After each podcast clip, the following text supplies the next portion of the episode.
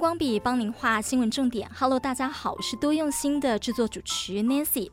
好，上一集呢，我们跟大家聊到了掌握缴税的心法，你可以省钱。好，那这一集呢，我们就要来跟大家聊聊。好，缴税的时候，大家就会想说，哎呀，这个荷包又要大失血了。所以呢，理财啊，财务管理非常的重要。我们要持续来跟财务顾问吴信柔来聊聊。那么他有多项的这个财务证照哦，我还是再介绍一下哦，包括了全方位的国际认证高级理财规划顾问啊、呃、CFP，然后呢，高龄金融规划顾问师，还有保险业的这个奥斯卡之称 MDRT 百万圆桌会员哦，呃，非常的这个不容易，表示他真的非常的会理财哦。Hello，信柔，Hello，大家好，很开心又来了。哎，为什么要考这么多证照啊？嗯，我其实是在学习里面发现了乐趣，然后呃，其实我在考 CFP 证照的时候，其实我还蛮开心的。虽然他大概上课上了快，哎，我们快一年，快一年，然后他的呃学费大概要十万块钱，但是因为我后来在上课的时候才会发现说，哦，原来这个其实都是我们日常生活会遇到的事情，像是劳保、健保。嗯就是可能以前客户他就会呃，他就会跟我说，哎、欸，他的那个劳保啊，只能领一次金啊，然后然后呃，就是政府呃企业不发给他，然后我就以前就没办法可以直接回复给客户嘛，然后现在一听就知道说，嗯。阿伯啊，你讲唔对呀，你那个吼，那个企业没办法发给你，那个其实那个是企业提拨的六趴，或者是劳基法的六趴，对。但是如果你讲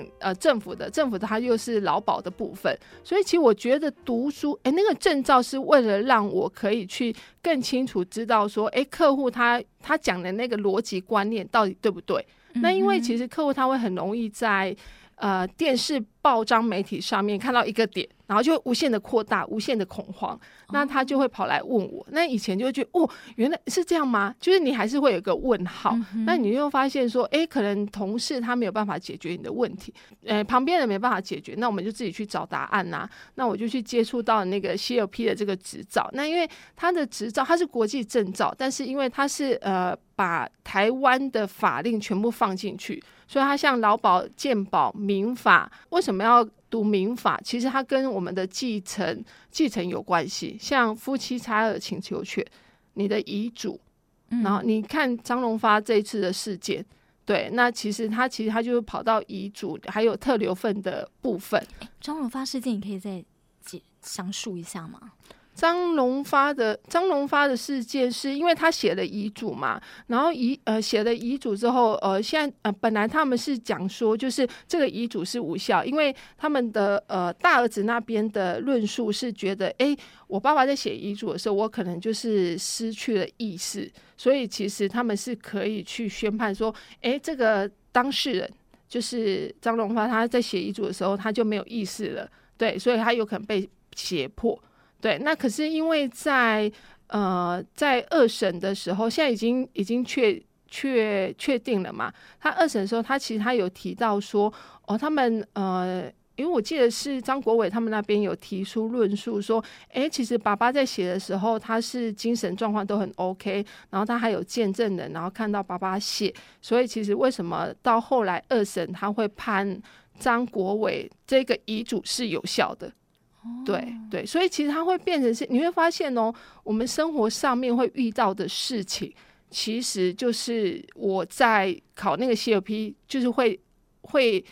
呃要考试的内容，然后你就会我我就会觉得哇，这好有趣哦，因为这考试的内容就是我平常都会遇到的，那只是说，诶，可能更多的老师跟更多的实务经验的。的的同学前辈啊，我们就会一起做研讨。那后来发现考完之后，呃，考完很厉害吗？也还好。其实我觉得要厉害的就是怎么样把它用出来。对，所以其实我我后来是觉得分几个阶段，就是就是怎么样去把把它用在，那就是解决客户的问题，嗯、这个才是觉我这个我才是觉得这个证照最有效的。嗯，对，嗯，对，所以你一开始是呃，因为有很多的客户会问你，然后这些问题，然后你想要把它搞清楚，帮他们找到答案，这样，对，嗯、呃，那但是对你自己来讲，应该也很有用处？这样？嗯、呃，对，我觉得是自我价值的部分呐、啊，因为其实呃，等于说客户他找我，他就不会只有单一个问题点。对，他可能会有什么，但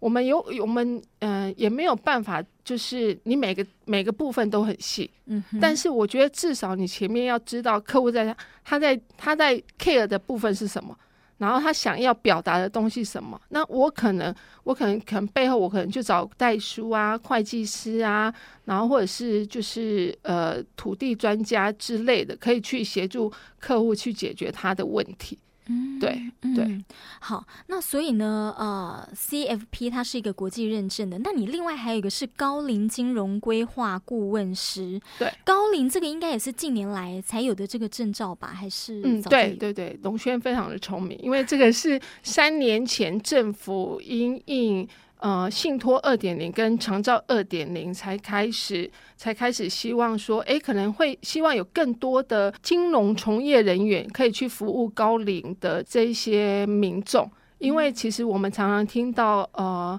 高龄金融剥削。就是因为长者他可能他可能反应比较慢，然后可能比较缺乏人家关怀，嗯、那是不是有一些诈骗集团他就会特别的盯住老人家？嗯哼，就是像类似单身的，嗯，对，那尤其是像一之前会有社会案件，像农民老伯伯啊，对对，然后他可能一个人，然后有人就是。故意要去接近他，然后把他的钱全部骗走，蛮多的。听说就退休人士是呃诈骗案，好像是这个年龄的是最多的。对，对呃，尤其如果你又是单身，那其实我后来发现呢、啊，如果是单身的男生又更容易被诈骗，因为我现在发现女生她会自己。他会自己很外向的去去找乐子，然后女因为女生比较容易跟朋友聊天嘛，嗯、所以其实你情绪就会抒发，然后你就会去听说哦谁被诈骗，然后什么我要留意。但男生我觉得就是他，我觉得他们比较硬啦，所以他们就会想说哦不好意思，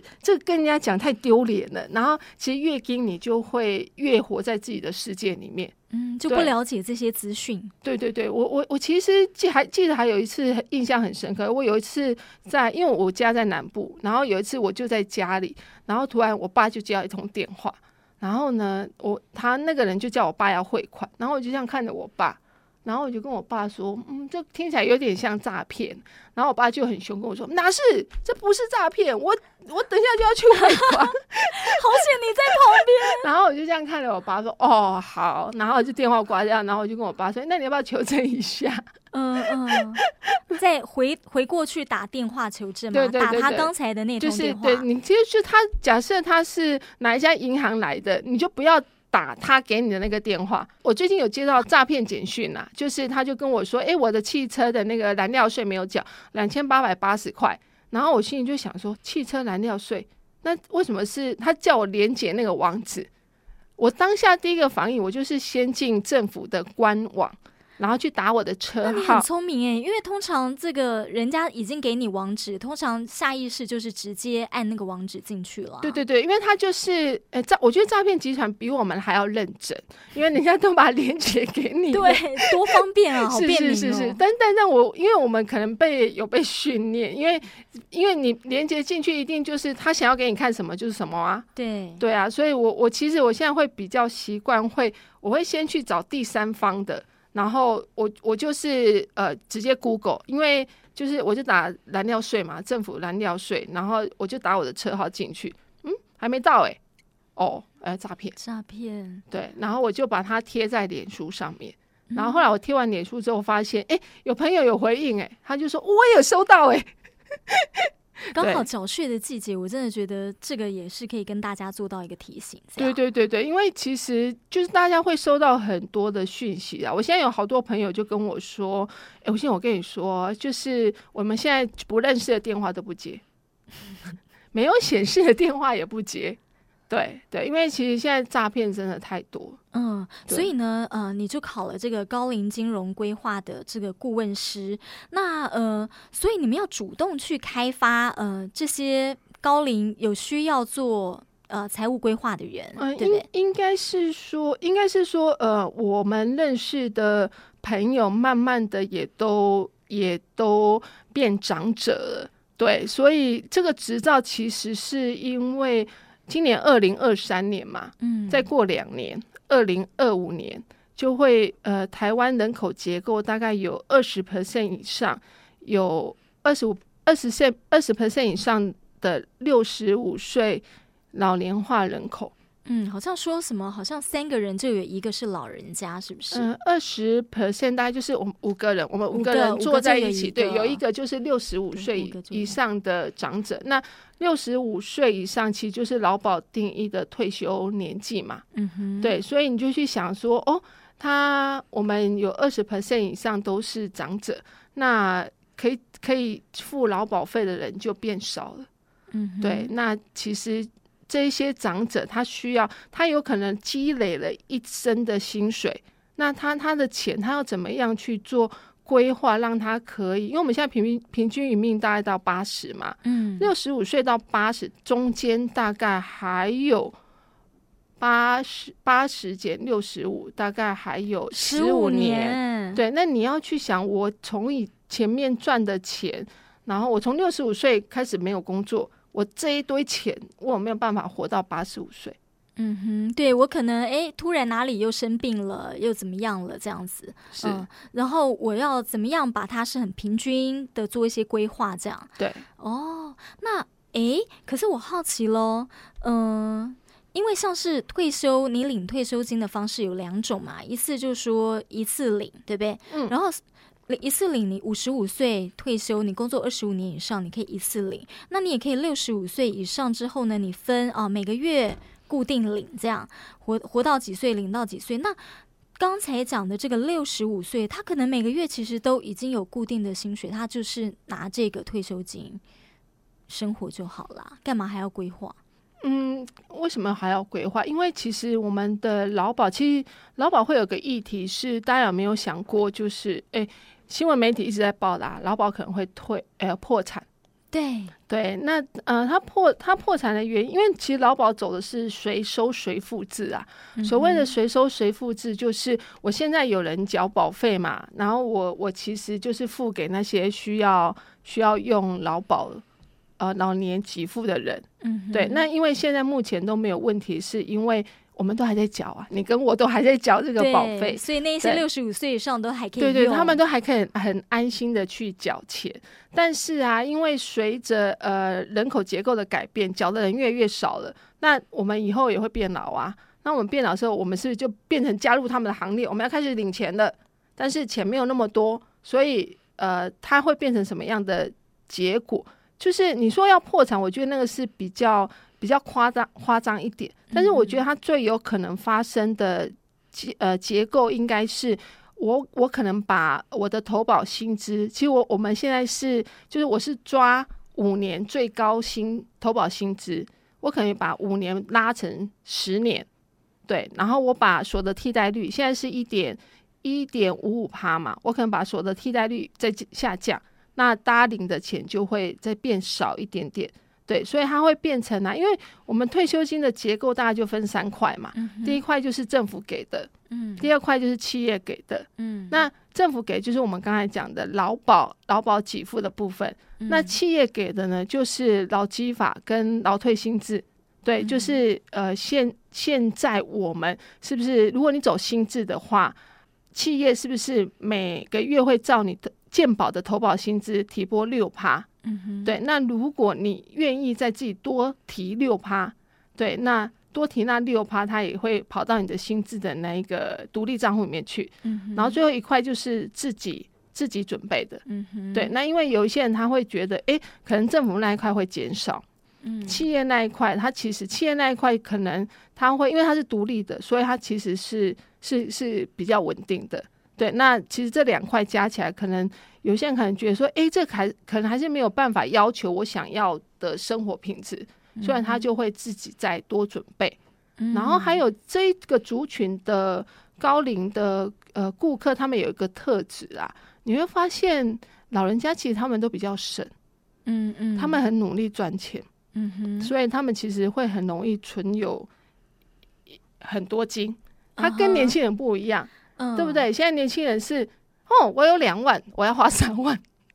因为我要买名牌包之类的。对，对对对，或者呃，或者是说，哎，我可能去投资比特币什么之类，就是我我身上比较不会留钱。但以前的老人家，我觉得是有苦过来，嗯，所以他们就会想说，哦，我现在就是要留钱，留钱，留钱，因为我我想要给我的小孩，对，那他们就去，他们会面临到的问题就是，哎，或者是我我今今天可能我就开公司，我赚到钱了，那我这些钱呢、啊，是不是就有可能遇到，哎，是不是儿子大儿子对我比较好，小儿子呢不乖，他拿了我就是很多钱已经去败光了。那我的钱我只想要留给大儿子，儿子对，所以这个时候你要在还有还有意识还有控制权的时候，你到底要怎么样把你的钱去给你想要给的小孩？嗯哼，对，这个其实就是在高龄金融规划里面比较比较着重着重的议题啦。所以我们其实也一直跟就是长辈讲说，对，这个是你辛苦赚的钱，我们我们其实是。把钱用在我们身上，所以你看，像最近新闻不是有一个那个台中的阿嬷，嗯，他把房子过户给他孙子，然后后来那个孙子没有钱啊，把那个孙子要把房子卖掉，阿妈生气，阿妈说：“这我的房子，你怎么可以卖掉？”他就 他就在他们家的门口，然后呢就拉个椅子，他说：“这我房子不能卖。”但是他有个前提啊，就是其实我觉得做任何的规划跟就是都要合法合规。嗯哼。但因为阿嬷已经把房子过户给孙子，啊，孙子现在需要用钱，所以孙子要把房子卖掉。所以语法的话，其实孙子是占比较上上，孙孙子是 OK 的，因为对对对对对对对。但但因为因为其实阿嬷阿嬷只是觉得说哦。我就是不能，就是你不能把我的房子卖掉了，对对。对对，所以其实我觉得这个是人性啊，嗯哼，对，所以当你当我觉得我们要有个心理准备，当你房子过户了之后，你就不要想说你在你希望所有权人怎么去对待你之前的的财产，嗯，你就是要要好好的放开。那如果你真的放不开哦，我我真的还是会建议你就留在你名下好。嗯，对，这样你真的会比较开心一点，嗯，也比较安心这样子。嗯，嗯然后、嗯、呃，如果呢有一个专业的规划师啊、呃、管理师，然后来辅助你。呃，帮助你的话，哎，可能你会想的更理性、更清楚，这样。对，对，因为我觉得顾问他其实，顾问不是告诉你说什么商品好，他是可以让你去知道说，哎，如果你这样做会面到什面临到什么风险？嗯，如果你不要这样做的话，会面临到什么样的风险？那其实因为，但但其实主导权啊，主决定权还是在自己本身呐。嗯。对对，但因为因为我们可能见过比较多的案例，嗯，对。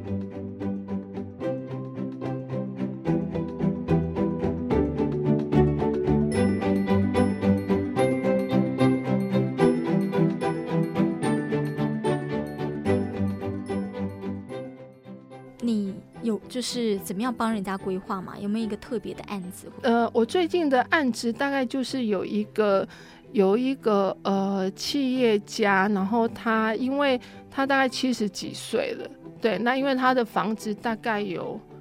大概有五间吧，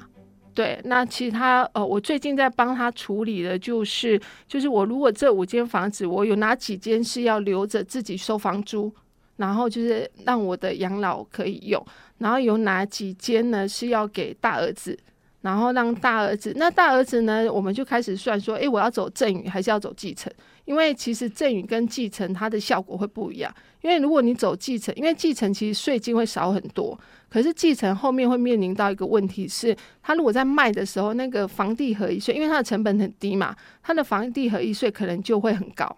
对，因为以如果呃我们呃赠与我们继承的时候，其实走的是房房屋的公告现值。对，但因为你房地合一，你可能卖掉是市价，所以它中间的税金就会交比较大，所以我们就会要去试算那一个税金，然后去让客户选说，哎，他自己先知道说，哎，我如果走了这个方式之后，我的税金会缴多少？那我如果可以接受这样的，或者是说，哎，我也不见得会卖，他可能就会一辈子一直一直持有，那他可能就不会有房地合一税的问题。对，那这也是为什么我们要一直上课的原因，因为。因为它的法条会一直的做修正，嗯，对。然后我也是因为这个，其实就是都也还是会去进修上 Excel 课啊。然后那时候我我们老师还很可爱，他跟我说：“我信哦，你做这一张 Excel 表格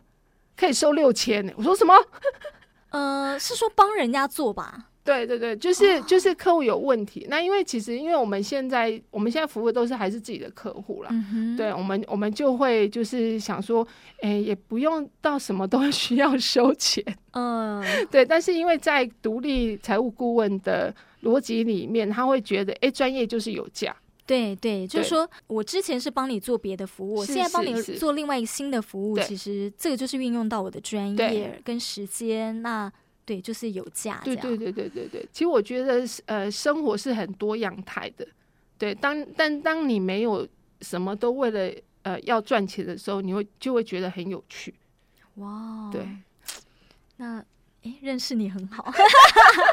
那我想再请教一个，就是说，因为还听说有一种叫退休基金管理师，是这个听起来退休基金跟高龄金融啊不是一样吗？嗯，对，其实是其实是差不多的东西，然后只是说，因为它其实是不同的协会办的啦。嗯、那其实我觉得，呃，这个这些协会都很好，因为高龄金融规划师是信托协会，嗯、那退休金规划师他其实是退休金协会，那他们其实都有一个用意啦，就是他想要希望我们去当种子老师。然后可以去推广，呃，如果民众，呃，我今天要，其实我相信很多人不了解，说我六十五岁退休的时候，我到底可以有多少钱？对，那他希望说，诶，我们其实是可以去做推广。那可能协会那边，可能有一些人他可能会需要来协会登记，呃，我们的呃社团啊，或是我们的公司想要了解这一块，那你们可不可以派个种子讲师来跟我们讲？诶，可能政府的退休金的制度，那因为你越清楚知道退休后要多少钱，你就会越知道我现在要不要花钱，或是我现在要准备存多少钱。嗯哼，对，其实我我觉得这个是。呃，这几年我一直在思索说，诶，人家为什么会跟你讲你要定目标？嗯，对，因为我觉得财务财务规划也是这样，因为财务规划如果你没有定目标啊，你就会突然看到，诶，我户头一百万呢，那我们是不是可以花二十万来去欧洲玩一下？哎，这是蛮有可能的，对，因为尤其很多人会想说啊，生命短短这样子，嗯、活在当下，我要活在当下，我就赶快把它花完。对，那其实你说这样对或不对，呃，也没有所谓的对错，只是在于说，你有没有想过，你花完就没有了？嗯，那万一你不小心，你活到六十五岁，甚至其实更多，像你讲平均八十岁，对，你活到八十岁，那那你你的那个二十万，因为如果二十万你没有花掉，然后放在放在可以复利滚存的地方，有可能你的时间效果四十年后，二十万有没有？有没有可能滚到一百、两百、三百？但这个前提是在于说，你会你会要先意识到说，哦，我退休我要多少钱？我退休可能算一算，呃，因为其实这又要先提到说，诶，你退休要过什么生活？嗯嗯，你要在你要住在新北市，还是你要去住在乡下？嗯，那你要你要去退休后你要去爬爬山，或者是或者是你退休后要去学东西？对，所以。我其实最我最近最常跟朋友讲的讲的一句话是，哎，我的朋友哈，range 是三岁到八十八岁，你知道为什么是三岁开始吗？嗯、呃。好，为什么？因为三岁前他不会讲话，我没有办法跟他当朋友。他三岁我就可以开始跟他对话了。Uh huh. 对，然后八十八岁是因为有很多长者，他会告诉我们说，哎，他现在退休可能要花多少钱？嗯、uh，huh. 然后他以前可能做什么规划，然后他可以就是现在可以可以比较无语的去过生活。然后甚至有一些人就说：“诶，其实也不见得一定要花很多钱啊，因为他有可能就是去爬爬山啊，很简单的生活。对对对对对。但是其实这一些都取决你做什么事情你会开心。嗯哼哼，对，因为如果假设你一定要买名牌、逛百货公司，哦，不好意思，就是你可能钱就要准备多一点点。嗯、对，可是如果你就是爬爬山啊，然后你跟朋友聊聊天，就很开心，你就不见得要准备那么多钱。嗯，对，那你有了这个目标之后。我们才可以回推说，哎，那我现在可以，因为其实你现在花的钱啊，就是呃，在花你未来要用的钱。哦，哎，这这句好像蛮有名的。现在你正在花的钱，就是未来要用的钱。如果你现在花少一点，你未来就可以更富裕，过得更富足一点。对对，就是就是，如果你因为我们，除非你要一直工作啦，嗯，或者是就是你本来你就是你在工作期间你就有创造被动式的收入，那当然就没有问题。对，但是如果你都没有做这些事情的话，你是不是就要想说，哎，你如果现在不存一点，以后你没工作的时候花，那以后谁要养你？对，我觉得啊，就是说，在自己还有能力的时候，提早做好准备，好，提早做好规划，是不只是自己安心，将来你老了之后，让你的儿孙也是可以很放心这样。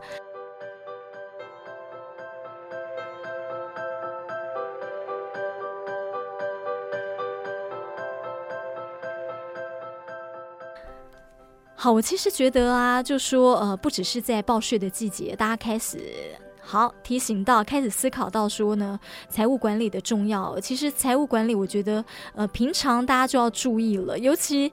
近年来又受到这个通货膨胀的影响，我们说呢，哎，怎么搞得万物齐涨哦，物价都上涨了，薪水却没有涨，就我们的钱呢，哎，怎么变小了？所以怎么样可以呃呃省之有道？然后呢，怎么样花钱？然后什么是你想要的跟你需要的？这些的确真的是值得大家好好的思考。那刚才我们也聊到了，就说哎，怎么样提前做高龄跟退休的这个。呃，生活或者理财的这个规划哦，呃，其实呢，诶，也是可以让自己啊提早。呃，规划好之后呢，你会比较安心放心。那当然，呃，在我们的这个呃平台上面，我们其实是不讲说哦，你要赚多多钱，赚大钱这样。因为其实就像信柔刚讲的，钱对每个人来讲多少，每个人的定义不一样，因为呃每个人的物欲也不一样哦。呃，也许够用就好，但